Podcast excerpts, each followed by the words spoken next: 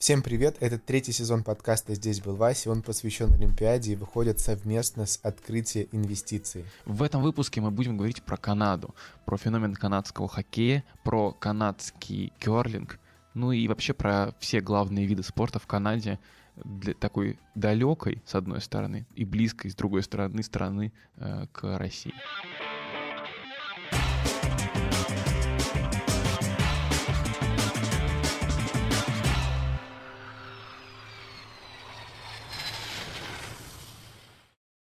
Вообще сегодня выпуск, конечно, не очень обычный, во-первых, потому что мы всегда говорили про города, в которые отправляемся, и как бы пытались разобраться внутри города, что там есть интересного, что посмотреть, как здесь функционирует спорт, футбол и так далее.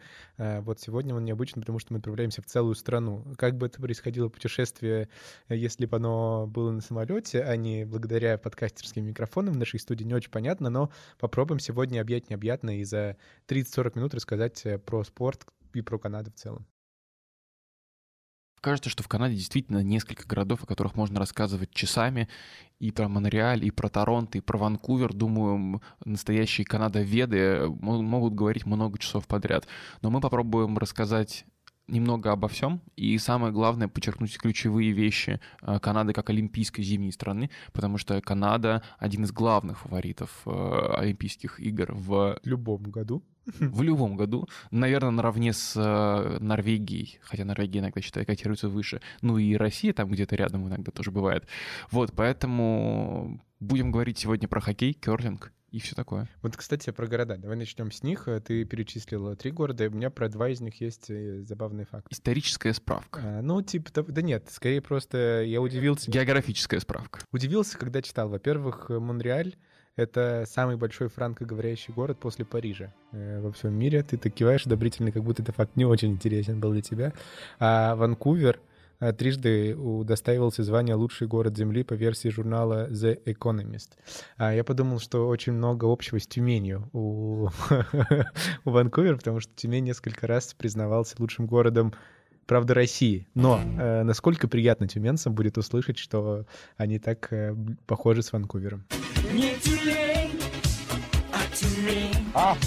Не надо путать, вот тюлень, вот тюлень. Ага. Кстати, э, и в Монреале, и в Ванкувере проходили Олимпийские игры, и это были очень своеобразные события для канадского спорта. С одной стороны, очень важные, потому что я, например, помню Олимпиаду в Ванкувере, помню, как в детстве мы с дедом ночью включали эту церемонию открытия, она была реально очень красивая, и как наши спортсмены пытались там чего-то добиться, это была реально не самая удачная Олимпиада для, для сборной России тогда, но это были у меня яркие воспоминания. Мы еще, конечно, поговорим об этом, наверное, самое яркое из тех игр для канадцев и, возможно, для всего мира, это хоккей, это Сидни Кросби, это фантастическая сборная, которая тогда играла. Но если игры в Ванкувере можно назвать относительно успешными и для Канады в экономическом смысле, и для Канады в смысле э, спортивном, то вот игры в Монреале, например, э, ну, с точки зрения, не с точки зрения э, медалей, не с точки зрения э, экономики, они не были успешными для Канады. Ну, во-первых, потому что это была летняя Олимпиада. Логично, что на летней Олимпиады у Канады немножко поменьше шансов, чем, чем на зимней. Пришло время расплаты. Плюс эта Олимпиада проходила в 1976 году. Тогда спорт в Канаде был не так сильно, кажется, развит, как сейчас. Первое место заняла сборная Советского Союза, а олимпийские объекты с 1976 года в Монреале не очень сильно активно использовались. И проблема в том, что заявляли бюджет Олимпиады в Монреале 76 года в 124 миллиона долларов, но реальная стоимость инфраструктуры была примерно полтора миллиарда. И так получилось, что Олимпиада была реально убыточной. Ну, хотя бы, ну, просто прикиньте, ну, сколько нужно сил добраться до Канады, чтобы посмотреть на летние виды спорта, ну, например, из Румынии, Болгарии, или Японии. Но это немножко дорого, благо. А советские люди тоже не могли особо, знаешь, поеду-ка я в Канаду на наших посмотреть. Ну, тоже, думаю, это было сложно себе представить. Ну, короче, она получилась жутко экономически неэффективной. А, в провинции Квебек даже ввели специальный налог на табак, чтобы покрыть э, убытки от Олимпийских игр, а Монреаль смог э, расплатиться всеми олимпийскими э, долгами где-то в 2006 году. И с тех пор, после Олимпиады в Монреале, э, становится все меньше и меньше желающих проводить игры, э, ну, потому что затраты на игры в последнее время увеличиваются кратно, а доходы тоже растут, но не так сильно, как хотелось бы. Конечно, такие ошибки заставили других стран-организаторов планировать свои вложения и обдумывать их последствия. Это применимо не только к большим корпорациям, компаниям и странам, но и в жизни каждого человека. Грамотно инвестировать свои деньги вам поможет мобильное приложение открытия инвестиций. Покупайте российские иностранные ценные бумаги, управляйте брокерскими счетами, торгуйте, инвестируйте и зарабатывайте прямо со смартфона из любой точки мира. Открытие инвестиций – это удобный личный кабинет, высокоскоростной доступ на российские и зарубежные биржи для торговли, а еще выгодный тариф «Все включено» без абонентской платы и депозитарной комиссии. И первая в России программа лояльности для инвесторов О Инвестор. Получайте до 50% кэшбэк, скачивайте приложение «Открытие инвестиций» и зарабатывайте прямо сейчас. У меня есть э, тоже забавная история и тоже про экономический какой-то необычный случай в Канаде, но он, конечно, случился еще раньше, чем э, Олимпиада, э, про которую ты только что говорил. Он случился сразу после Второй мировой войны, и там школьники объявили забастовку, у них была куча всяких демонстраций на тему того, что повысились цены на шоколадные батончики их любимые. Шоколад ни в чем не виноват, пацаны. Получилось так, что во время войны, естественно, куча законов и несколько стимулирующих для экономических сфер э, законов от э, Канады, э, которые помогали предприятиям работать в убыток. Ну, помогали работать в убыток и при этом продолжать работать. Я имею в виду, что они не так дорого продавали свою продукцию, чтобы население могло ее покупать, потому что вот эти шоколадные батончики, о которых идет речь в этой истории, они в том числе были в сухпайках у не только у канадцев и э, солдат Канады, но и тех, кто был их, их союзниками. Короче, во время войны, во-первых, стали дорожать какао-бобы, стала дорожать их э, транспортировка, все стало удорожаться, война закончилась, вот эти все э, поддерживающие реформы тоже отменились, и производители батончиков такие, ну мы повышаем на там 3 или 4 цента, потому что стоило, э, стоил батончик 4 или 5 центов, а стал стоить 8. Это дико взбесило всех школьников. А ты знаешь, какие опасные бывают дикие Ох школьники. Уж эти канадские школьники. Да, они, короче, стали воевать, бастовать и так далее. У них был лозунг, он был типа основным.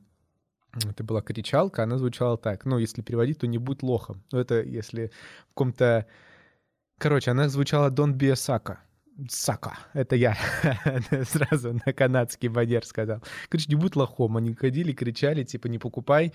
Но, надо сказать, это, это вообще очень сильно ударило по экономике, потому что на 80%, кажется, в какой-то момент времени продажи упали этих батончиков. Вот. И стали поддерживать в какой-то момент все это дело взрослые, там всякие лиги домохозяек и так далее. И их очень сильно поддержала какая-то коммунистическая партия, которая была в Канаде. Вот, но это все дело быстро прекратилось, потому что тогда уже началась вот эта холодная война, и поддерживать коммунистов означало для жителей вот как бы западной части мира, что ну ты злодей. И родители побоялись все это дальше дело продвигать и так далее. В общем-то, дети тоже отказались быть коммунистами, и батончики продолжили э, также стоить. Но это в целом с точки зрения производителя было честно, если что. Там Просто дети озлобили. Как коммунисты не спасли шоколадные батончики в Канаде сейчас была Да, достойно, достойно экранизации истории.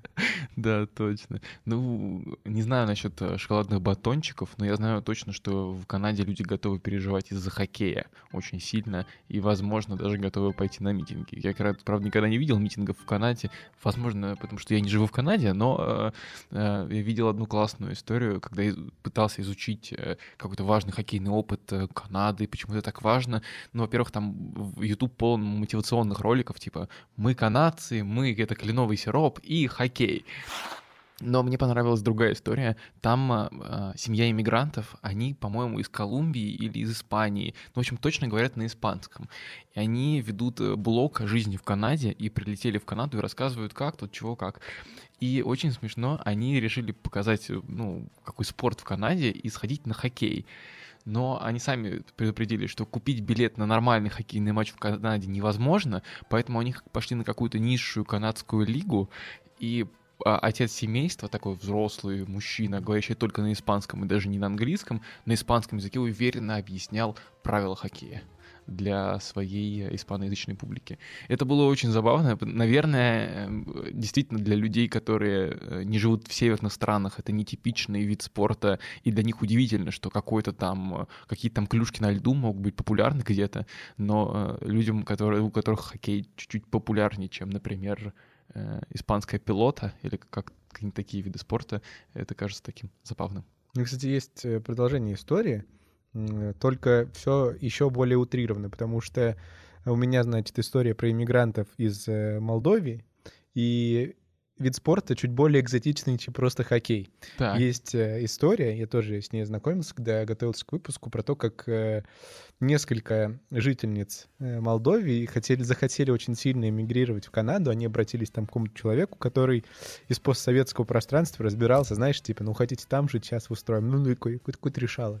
И, в общем-то, э, они под видом олимпийской сборной Молдовии по подводному хоккею, приехали в Канаду, при этом они улетели сначала в Египет, чтобы получить там все штампы в паспорте нужные, и якобы по истории, по легенде, они сначала тренировались там. И вот уехали в Канаду, э, и там вот стали э, жить, проживать. Об этом потом как-то узнали силы, которые силы, э, власть, которая вот этим занимается, подразделение ее, я не знаю, как правильно называется в Канаде, миграционная служба это... канадская. Они, служба подводного хоккея, да. Вот они, в общем-то, узнали, что их обманули, стали искать, но у тех след простыл. Но самое забавное в этой истории, как по мне, это вот комментарий э, в той статье, где я читал, значит, написали так в СМИ.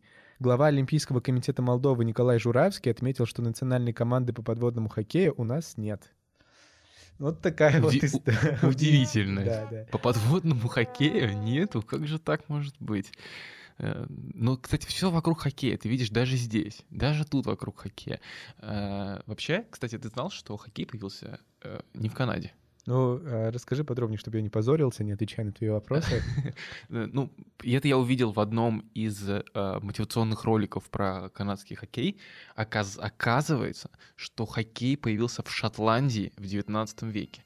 Но он, правда, очень быстро Э, попал в Канаду и стал там важным видом спорта. Поэтому Кубок Стэнли появился в конце 19 века, и поэтому в Канаде до сих пор так много хоккейных э, игроков и так много команд, и канадские хоккеисты, хоть и Канада гораздо меньше по населению, чем Соединенные Штаты, э, именно канадцы наполняют большую часть команд всей НХЛ, даже если это команда американская, а их большинство.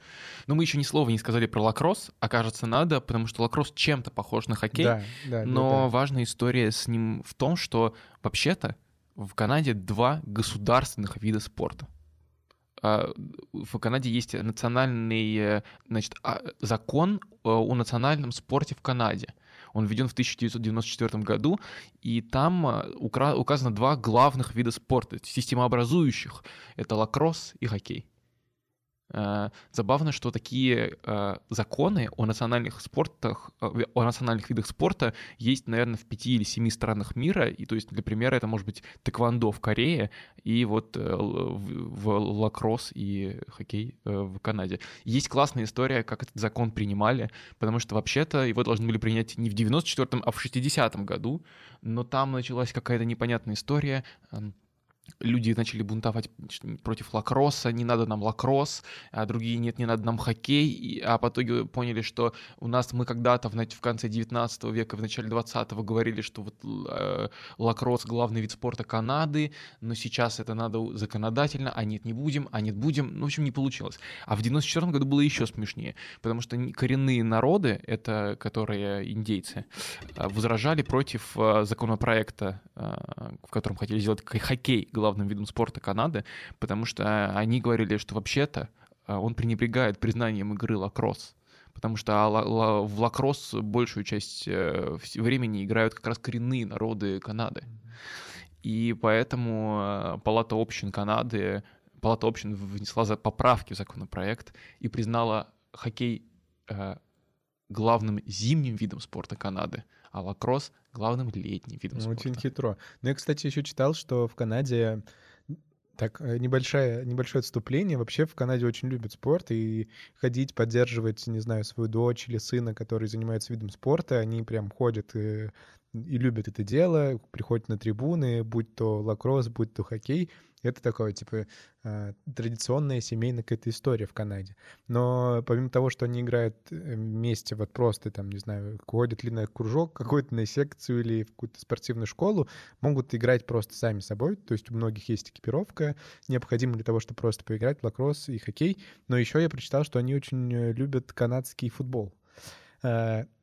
Написано, значит, так, что это очень похоже на американский футбол. Но я не, узнал отличия, я не смог найти э, какого-то сопоставления между ними. На самом деле, как правило, если пишут, что очень похоже на что другое, то, значит, отличия особо нет. Ну да. Вообще у канадцев есть еще один вид спорта, на который они любят ходить. Э, он тоже кажется немножко странным и удивительным для, для нас, но в Канаде это событие. Это называется керлинг. Mm-hmm. Вообще э, есть классный фильм на Netflix, а, сериал называется Losers, и, по-моему, третья серия в нем Stone Cold. Это э, серия про очень классную историю в, на, на чемпионате Канады э, по керлингу. Там очень прикольно все выглядит, потому что на чемпионате Канады по керлингу среди мужчин в 1985 году приходят полные трибуны народу на керлинг чемпионат Канады, это не чемпионат мира даже какой-то. А там, ну, типа, играли в школьном э, зале, в школьном классе. Нет, там такая нормальная арена, серьезная. Просто люди... Э, там, знаешь, еще что классно, они играют всякие гимны своих вот этих вот провинций или там гимн Канады вместе потом mm-hmm. поют. А, все спортсмены, причем где-то до 85 -го года, они не были какими-то суперпрофессионалами. Ну, типа, была частая история, например, в 70-х. А, канадский кирлингист такой выходит ходит с этим камнем круглым, э, вместе с ним еще сигаретка в зубах, и рядом баночка пива стоит, то есть он закинул этот камень, хлебнул пиво и пошел дальше, типа играть, следующий кидать. Ну, вот такой был реальный образ кирлингиста, или, например, они вместе активно выпивали после игр. Ну, то есть э, а мы вас обыграли. Э, и потом, значит, пошли вместе в бар и, вы... и запили все это дело. И сразу мир, дружба, жвачка между Онтарио, Квебеком и Альбертой сразу же. Вот, и тогда вот э, это очень классная история про чемпионат Канады 85 года. Просто посмотрите, потому что она драматически очень симпатичная. И там много про психологию э, победителей и непобедителей, э, потому что тогда, в 85 году, керлинг изменился навсегда, вообще-то. Появился чувак, его звали Пэт Райан, это был скип канадской команды керлинга из Альберты и он был суперпрофессионал. Ну, типа, все остальные были так с пивком и сигареткой, а он такой гораздо профессиональнее, там готовился к играм, что-то изучал, придумывал новый он стиль с игры. с и безалкогольным пивом. Ахахаха. Ну, Чуть более здоровый. Не, я думаю, ну, я думаю, что тогда еще не было ни того, ни другого, поэтому... Ну да, он начал, он сильно поменял хоккей, стал гораздо необычнее играть, почти не проиграл на групповом этапе ни одного матча, ни одной игры. То есть это было первый чемпионат Канады, и он все идет идеально.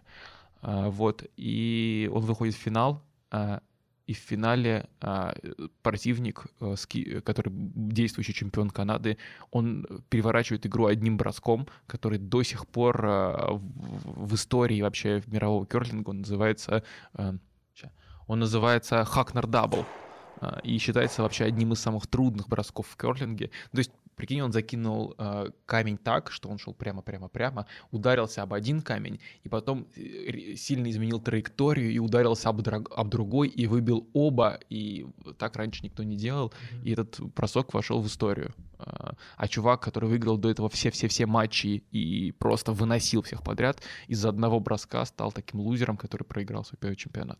Очень... Я, я не смотрел этот сериал, если честно, но с удовольствием бы посмотрел. Очень очень у тебя получился хороший пересказ событий, и хочется глянуть. Вообще важная история для Канады в том, что ты уже говорил, что Ванкувер один, наверное, из самых э, классных городов для жизни и для иммиграции. И мне кажется, что Канада — это тот, э, та страна, в которую максимально удобно и классно эмигрировать. Так получилось, что я немножко поучился за границей, пусть и через Zoom, и в моей группе было большое количество канадцев. А, все, э, они очень классные ребята, яркие, добрые, позитивные, и они все очень разные. Ну, например, э, Сержина Родригес э, или там Абдулая Булае, ну, то есть а, это все настоящие канадцы, которые живут в Канаде и говорят на французском, на английском, понимают э, культуру и любят свою страну. И у нас э, еще к тому же были сложные разговоры, у нас были там всякие переговоры, так получилось. И когда мы начали говорить о деньгах, а, ну, они не до конца поняли, как мы живем в России с нашими деньгами. Ну, это я думаю, тема какого-нибудь другого выпуска, более экономического подкаста, а не, в пар... а не спортивного. Но я хочу сказать другое, что иммиграцион... иммиграция в Канаду и классные условия для жизни примерно всех людей, которые туда хотят приехать, возможности позволяют Канаде сильно развиваться, и в том числе с точки зрения спорта. Мы привыкли к тому, что канадцы-хоккеисты — это всегда такие э, Макдэвиды, Макдаглсы и какие-то такие ребята, но сложно представить, э, но, но вы наверняка не знаете ничего про футбольную сборную Канады, а футбольная сборная Канады, ну, кусочек футбола же нужно э, в наш спортивный, в наш, в бывшем, в прошлом футбольный подкаст. Э, вообще-то сборная Канады вышла уже практически на чемпионат мира по футболу, и в этой сборной реально очень много иммигрантов, и ее делает просто из ничего э, тренер, э, англичанин. Он привел им новую философию, и Канада впервые с 1986 года попадет на чемпионат мира и будет там, правда, очень неплохой. Она идет вообще без поражений, обыгрывала и Америку, и Мексику, и всех-всех-всех. И это, наверное, один из, одна из еще причин, в которой интеграция общества вместе и жизнь совместная в каких-то общих правилах, которые установлены, помогают делать все вокруг чуть-чуть немножечко лучше. Ну что, давайте теперь сейчас э, все-таки подробнее поговорим про главный э, вид спорта Канады. Мы уже несколько раз озвучивали э, этот статус. Это, конечно же, хоккей. Э, мы нарочно немножко плавно проходили по этой теме, но сейчас хочется поговорить четко и с четким человеком. Да, мы будем говорить с Егором Пороскуном, автором sports.ru, который пишет про хоккей. Э, будем говорить про все. Но я хочу добавить один, рассказать один факт. Ты знаешь, э, сколько хоккейных команд э, из Канады в НХЛ? Нет. Ну, попробуй угадать. Семь. Ты вообще-то попал. Да, Calgary Flames, Edmonton Oilers, Монреаль Canadiens, Ottawa Senators, Торонто Maple Leafs, Ванкувер Canucks и Виннипег Jets. Вообще-то их на пике было 8, э, потому что была такая команда Quebec Nordics, но я не застал это, и ты тоже не застал, потому что было в середине 90-х. Вот, и Quebec Nordics переехали в Денвер, в Америку, в Колорадо, а, а еще тогда еще команда Winnipeg Jets переехала в Феникс, так что было 6 команд, но, в, но потом э, в 2011 году Winnipeg переехал из, обратно, э, и теперь снова есть Виннипек. Вот такой вот прекрасный хоккей. Отлично, давай тогда продолжим обсуждать э, хоккей вместе с Егором.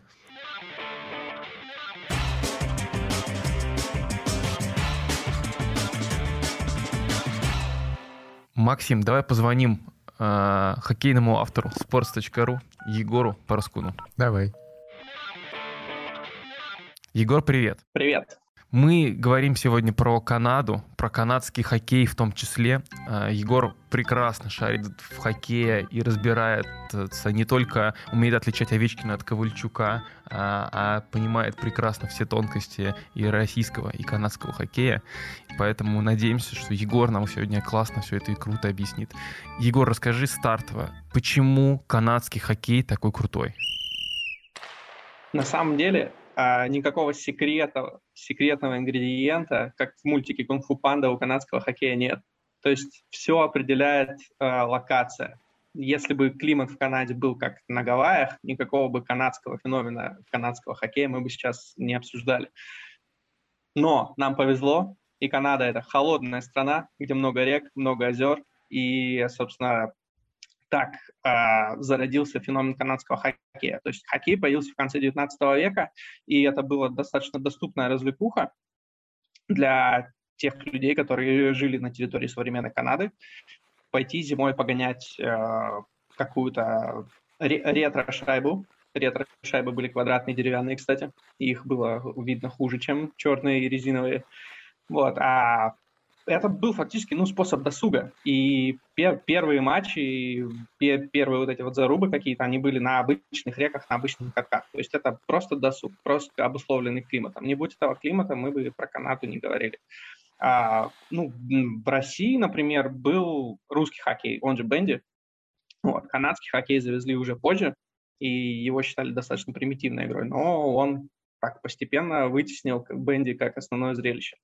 Но а, что отличает канадцев, а, канадцы, по сути же, создали этот спорт, и вот это вот главное отличие по сравнению с нами, потому что мы его приняли к себе, адаптировали, научили с него играть. Да, игра сложная, но интересная. Но канадцы, они создали, и для них это, ну, жизнь. То есть у них целые поколения людей, они свой досуг, э, кроме как там с клюшкой, шайбой, коньками на льду озера ближайшего, они себе не представляли.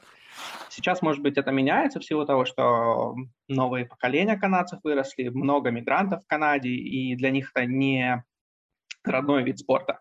Но в целом для канадцев хоккей это, безусловно, религия. А что для канадцев э, хоккей во время Олимпиады? Э, для спортсменов и для э, тех, кто смотрит хоккей и любит его. Есть ли какие-то различия между, например, НХЛ где-то я куда-то забежал. Давайте без, э, без второй части вопроса.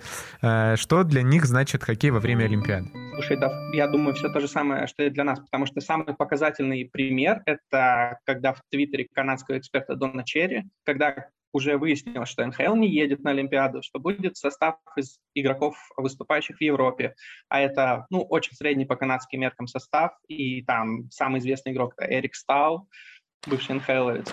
Но когда Дон Черри, один из самых таких э, эпатажных экспертов и один из таких крутых дедушек канадского телевидения в своем твиттере написал, типа, мы можем по-разному относиться к этому составу, но это наши парни, и давайте мы будем рядом с ними. Думаю, вот этот твит, он очень хорошо показывает отношение канадцев к хоккею в целом, потому что э, не делить э, олимпийский, например, хоккей на крутой с составами из, с игроками из НХЛ и на второсортный без игроков НХЛ. Вот это вот, э, мне кажется, очень хорошо показывает их отношение к Олимпиаде. Ну и то, скажем так, безумие, которое было в Ванкувере 2010, например, когда Сидней Кросби забил победный гол в финале, а, ну, тут вообще, в принципе, даже обсуждать нечего. То есть Олимпиаду канадцы воспринимают как большое соревнование, которое прославляет их хоккей, которое продвигает их хоккей, и э, так или иначе продвигает их страну. То есть, ну, типа, вы знаете что-нибудь, что продвигает Канаду круче, чем э, хоккей? Кленовый сироп. Вот, но кленовый сироп, он, не знаю, он не такой зрелищный, мне кажется. Ну, ну, то есть, если вы посмотрите э, сериалы, а, например, «Как я встретил вашу маму», персонаж канадка, она обожает хоккей. То есть вот через такие стереотипы, через таких запоминающихся персонажей, хоккеистов, то есть хоккей для Канады — это все. И олимпийский хоккей в том числе. Хотя, конечно, за ним будут следить сильно меньше, чем если бы приехали игроки НХЛ. Угу. Ты сказал про Эрика Стала как э, суперлидера этой сборной. Удивительно, но я знаю, кто это, и знаю хорошо, потому что в НХЛ 09, в первой НХЛ, в которую я играл, Эрик Стал был на обложке. Он тогда играл за Каролина Харри Кейнс. И я очень хорошо помню, у меня она до сих пор лежит где-то на PlayStation 2, мне кажется, я играл. Вот. А, что ты думаешь по поводу состава сборной Канады? Раз косвенно затронули эту тему, какие у него шансы перед Олимпиадами? Это они, они реально могут без э, игроков э, НХЛ выиграть Олимпийские игры? Это вообще как? Ну, почему мы удивляемся тому факту, что канадцы могут выиграть Олимпийские игры без игроков НХЛ? Во-первых, у других сборных тоже нет игроков НХЛ.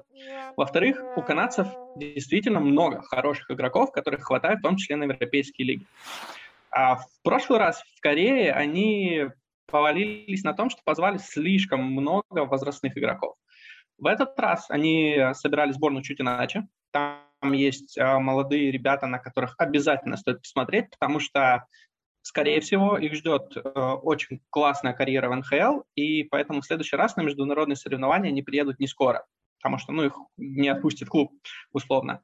Это Мейсон Мактавиш и защитник Оуэн Пауэр, чемпион мира. А человек, э, ему еще нет 20 лет даже, и парень первый номер драфта, Он уже сыграл на взрослом чемпионате мира, выбил сборную России по пути к титулу, и у него золотая медаль ЧМ, он едет на Олимпиаду. То есть э, это действительно выдающийся игрок, а, вне, то есть там, ни, никаких сомнений нет, и все уже ждут, когда он доедет в НХЛ наконец-то, но он пока играет в студенческой лиге, и это позволило ему поехать э, на Олимпиаду в Китай, поэтому на него обязательно стоит посмотреть. И Мейсон Мактавиш — это тоже феноменальный парень, он задрафтован Анахаймом, и ему дали 9 матчей, по-моему, в этом сезоне, и его контракт новичка не сгорел. После 9 матчей его отправили обратно в юниорскую лигу, и на молодежном уровне он прям фокусник. То есть а, у него очень крутые руки, он классно катается, понимает игру.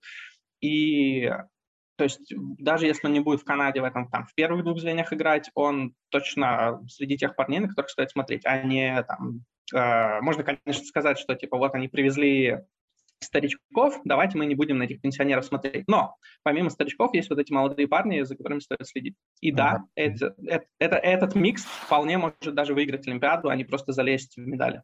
Круто. А насколько, как ты считаешь, э, важно для канадцев противостояние с Россией? Потому что для нас это супер важно, это главное, что только может быть, мне кажется, в, для хоккея в России. Это вот, как говорит Роман Ротенберг, главное, чтобы мы Канаду обыграли, и даже на Кубке Первого канала. А для канадцев как к этому относится? Слушай, на, на самом деле для Канады противостояние с Россией, например, ну, я думаю, оно такое же важное, как и для России с Канадой. Потому что а, да, там американцы сделали сильный скачок в развитии хоккея, они побеждают Канаду там, на юниорском уровне, на молодежном чемпионате мира они побеждали Канаду. Финал Канады, финал Олимпиады в Ванкувере был Канада против США, опять же. Но противостояние с Россией – это такая штука, которая э, живет довольно долгое время, стала культовой, и даже без участия игроков НХЛ это будет интересно.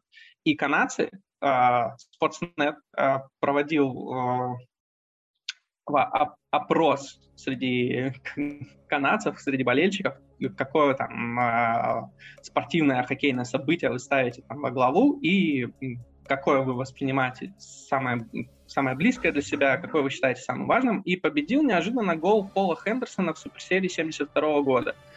То есть э, то есть это не просто противостояние с Россией, а это, по сути, первое столкновение советского хоккея и канадского. И, э, то есть оно, и оно до сих пор э, есть в голове, до сих пор есть азарт обыграть русских.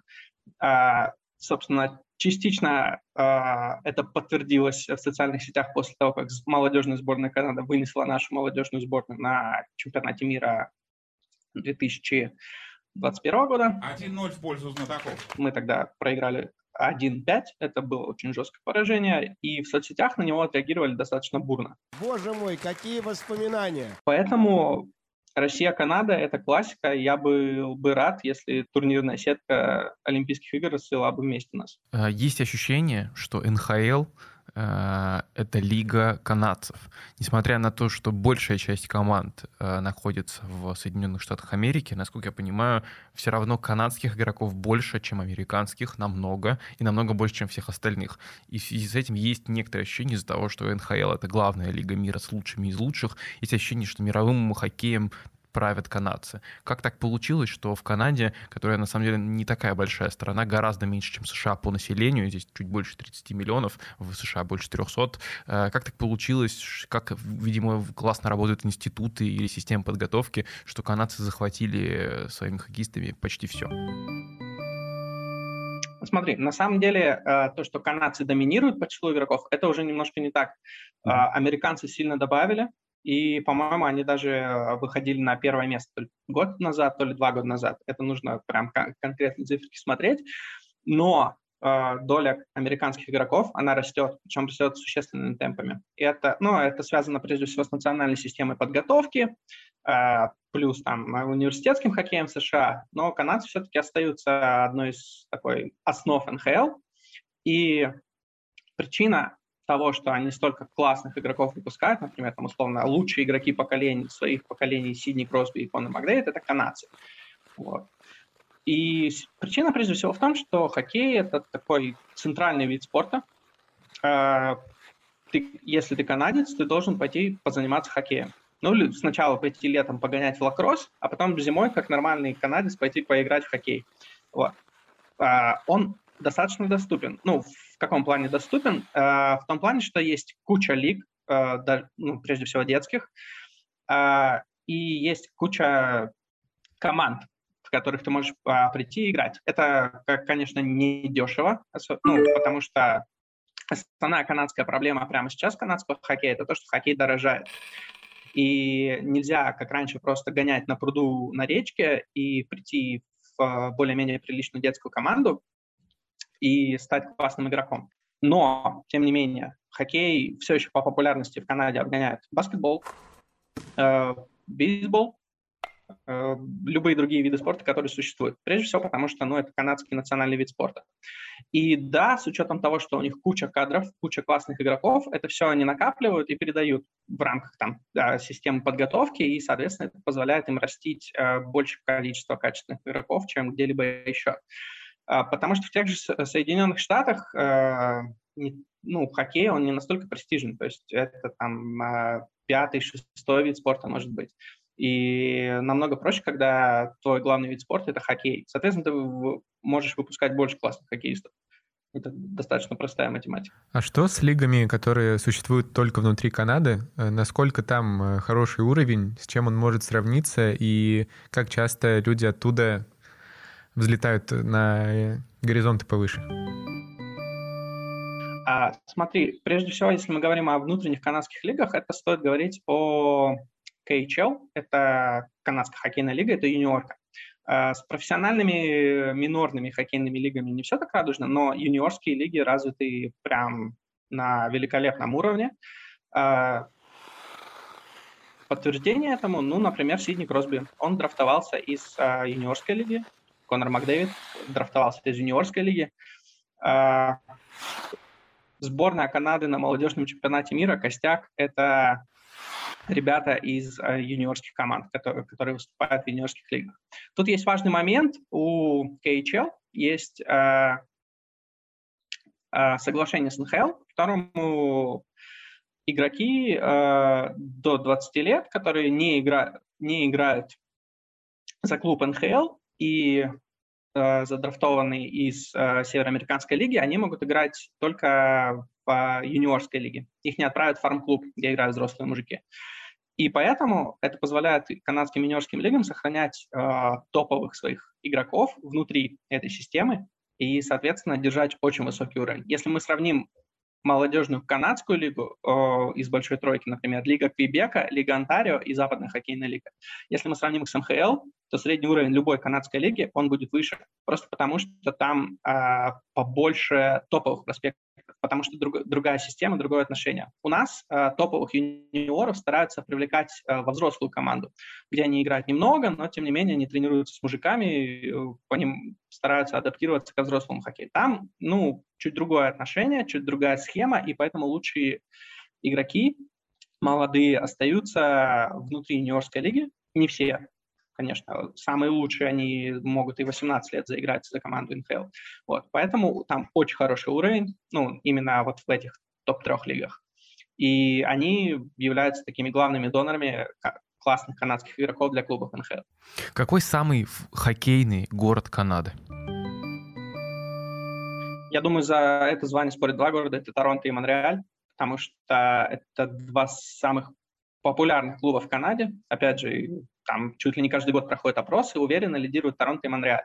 Плюс э, тут еще какая штука, это противостояние, по сути, противостояние англо-канадской части э, страны и франко-канадской. То есть если раньше там условно это было очень жестко и доходило до погромов после того, как дисквалифицировали Мариса Ришара, который играл за Монреаль. Вот. Сейчас это все на более таком э, дружелюбном уровне, но тем не менее по противостоянию Торонто и Монреаля как двух самых хоккейных городов, оно есть. А тут, опять же, очень важно помнить про историю, что это две сам, чуть ли не самые титулованные команды в истории лиги. Uh, и, в принципе, не важно, то, что большую часть кубков они брали uh, uh, на заре становления НХЛ, то есть это там 40-е, 50-е, 60-е. Вот. Это два, два центра канадского хоккея. И, то есть, Э, пусть Торонто не брал Кубок Стэнли, но хоккей там обожают. И по уровню того, того безумия, того интереса к команде, которая не выигрывает с 1967 года трофей, это можно ну, сравнить, я не знаю, самая адекватная аналогия для, ну, для российских болельщиков, наверное, футбольный «Спартак», потому что это это действительно тот градус безумия, тот градус интереса, который есть в Торонто. Там просто нереально они обсуждают буквально каждую игру, они пытаются найти закономерности, а вот наша команда все сейчас будет доминировать, а потом в следующей игре команда проигрывает, и они э, делают вид, что все пропало. То есть, ну, я только со Спартаком могу провести аналогию, причем не я один. Вот. А если, если брать Монреаль, ну, это самый титулованный клуб э, НХЛ.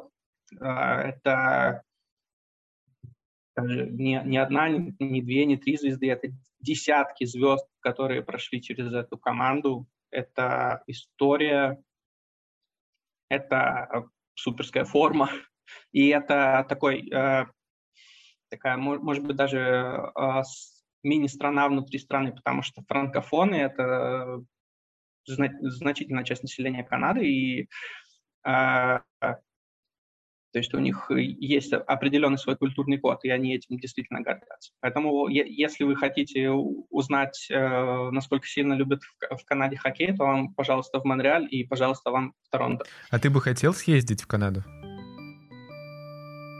А, да, я бы хотел съездить в Канаду, потому что там нар- нормальная, например, зима, вот, и можно, можно заценить их всю вот эту вот красивую канадскую природу, посмотреть, как люди гоняют на, на коньках.